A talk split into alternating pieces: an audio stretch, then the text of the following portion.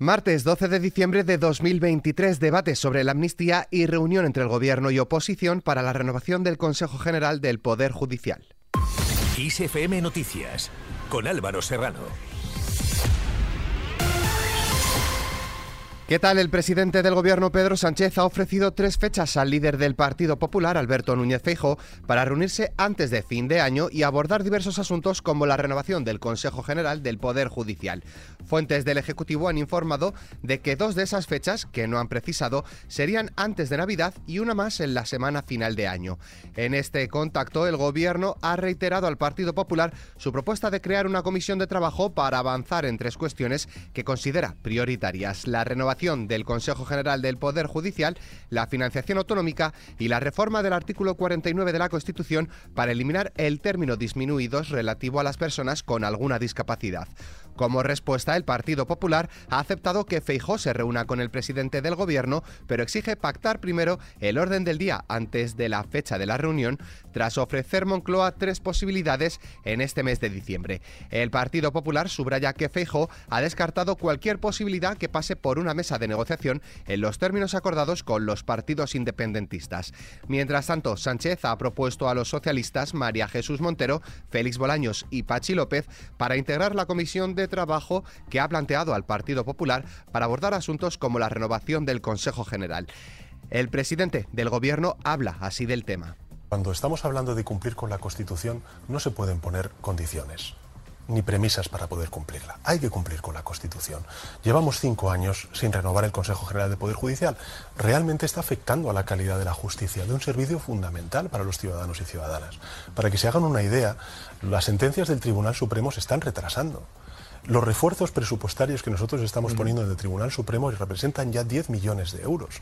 Es decir, esto está teniendo un coste sobre el bolsillo de los ciudadanos por como consecuencia de este incumplimiento flagrante por parte del Partido Popular de la Constitución, de la Constitución española. ¿no? Más asuntos. El debate de la ley de amnistía a los encausados por el procés entra de lleno hoy en el Pleno del Congreso con las críticas del Partido Popular por la ausencia de Pedro Sánchez en un debate que evidenciará el choque de dos grandes bloques, la suma del Partido Popular y Vox frente a los partidos de gobierno de coalición y sus socios independentistas catalanes, vascos y gallegos.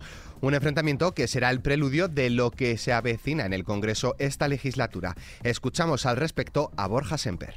Lamentablemente la primera ley que va a, debatir el Congreso y en su caso aprobar es una ley, la llamada ley de amnistía, que eh, contempla y que incluye en esa ley de amnistía a acusados de corrupción y acusados por terrorismo. El portavoz del Partido Popular ha reprochado que el presidente del gobierno, Pedro Sánchez, no dé la cara este martes en el Pleno del Congreso que debatirá la toma en consideración de la ley de amnistía, en el que sí intervendrá el líder de los populares, Alberto Núñez Feijo.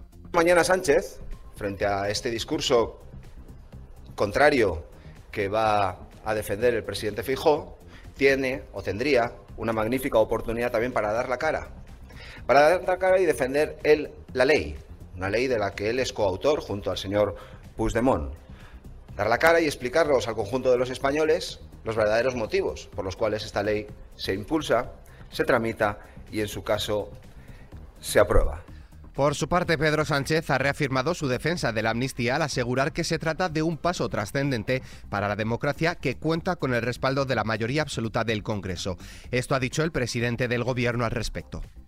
A mí no me cabe duda de que el señor Fijo hubiera aprobado una ley de amnistía a los líderes del proceso independentista si no hubiera dependido de Vox para poder ser investido presidente del gobierno. Y, no son suposiciones, no son lucubraciones.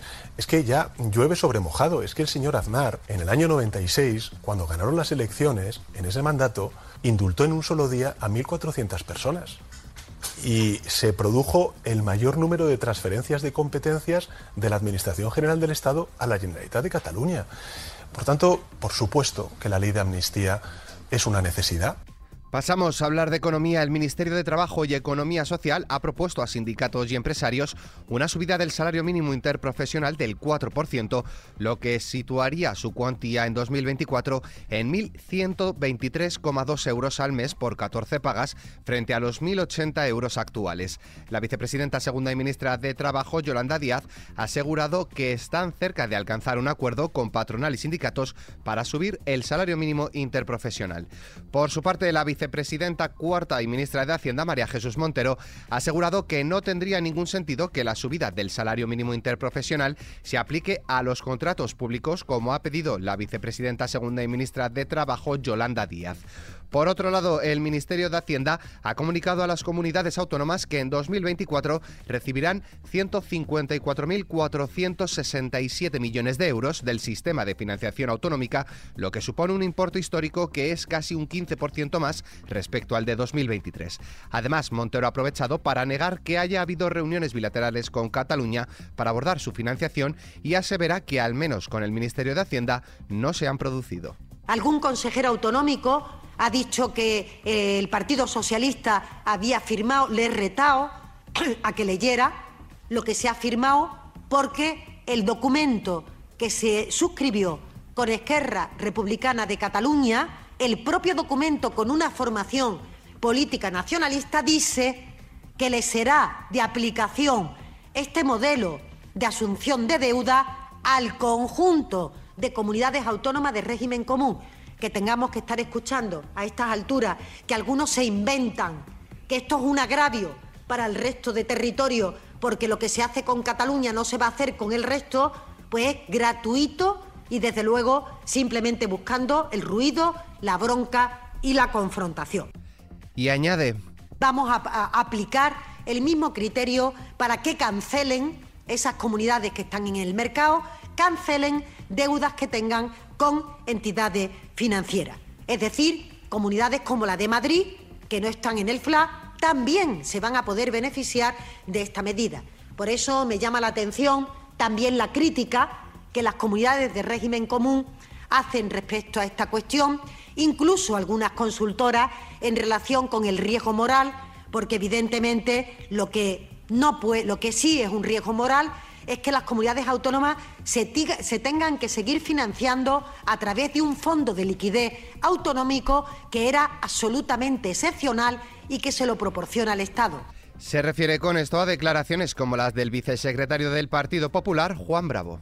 Puigdemont y Junqueras comen aparte y que las obras son las que dejan para el resto de comunidades autónomas. Cuando en lugar de negociar de manera multilateral y con transparencia se hace de manera bilateral y bajo cuerda, no puede salir nada bueno.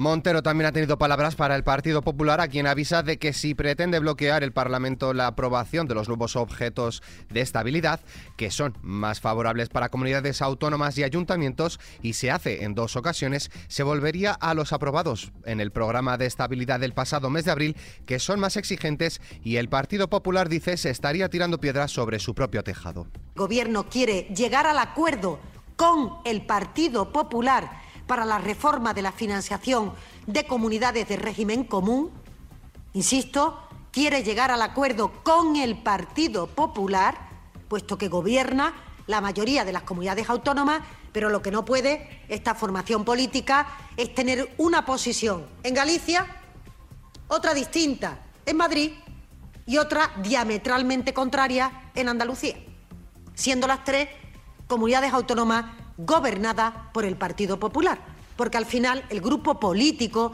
tendrá que votar aquello que más se aproxime a la defensa del interés general.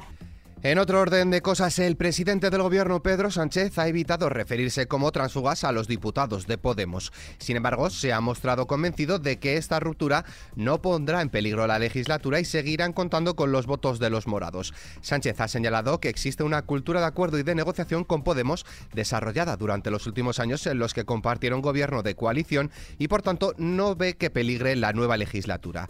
En esta misma línea, la ministra de Sanidad, Mónica García, no ha hablado en términos de transfugas transfugismo sobre el abandono de los diputados de Podemos del grupo parlamentario de Sumar para pasarse al grupo mixto, si bien ha dicho que se han definido ellos solos y ha puesto en valor la valentía y la coherencia y la generosidad de la líder del partido, Yolanda Díaz, el 23 de julio.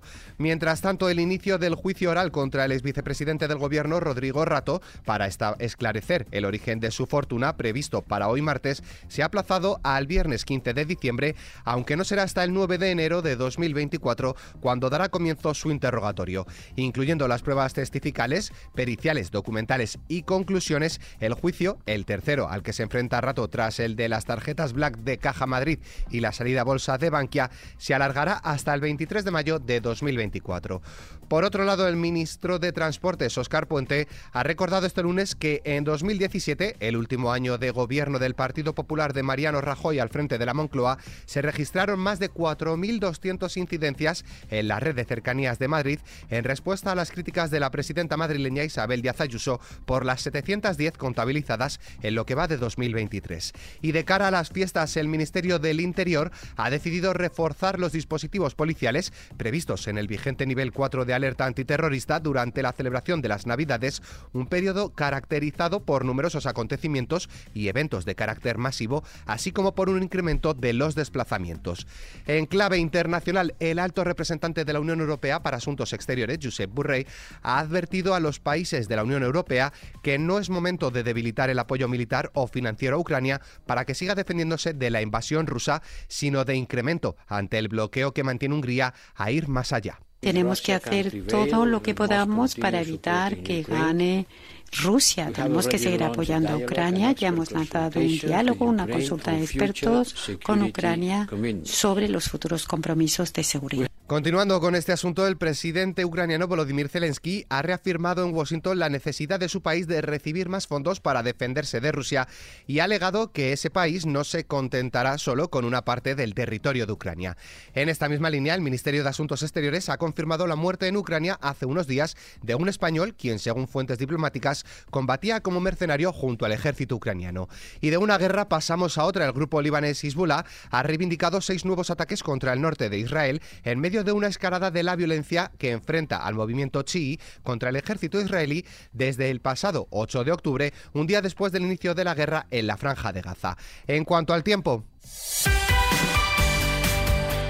Hoy martes se prevé una nueva bajada generalizada de temperaturas, salvo en el sur peninsular, y más precipitaciones fuertes y persistentes en Galicia, con intervalos de vientos fuertes en el Cantábrico. La nubosidad se extenderá por casi toda la península ibérica, mientras que Baleares recibirá intervalos de nubes altas y en Canarias habrá calima. Con el parte meteorológico nos despedimos, pero la información continúa puntual en los boletines de XFM y como siempre ampliada aquí en nuestro podcast XFM Noticias. Con Susana León Garabatos en la realización, un saludo de Álvaro Serrano, que tengáis muy buen día.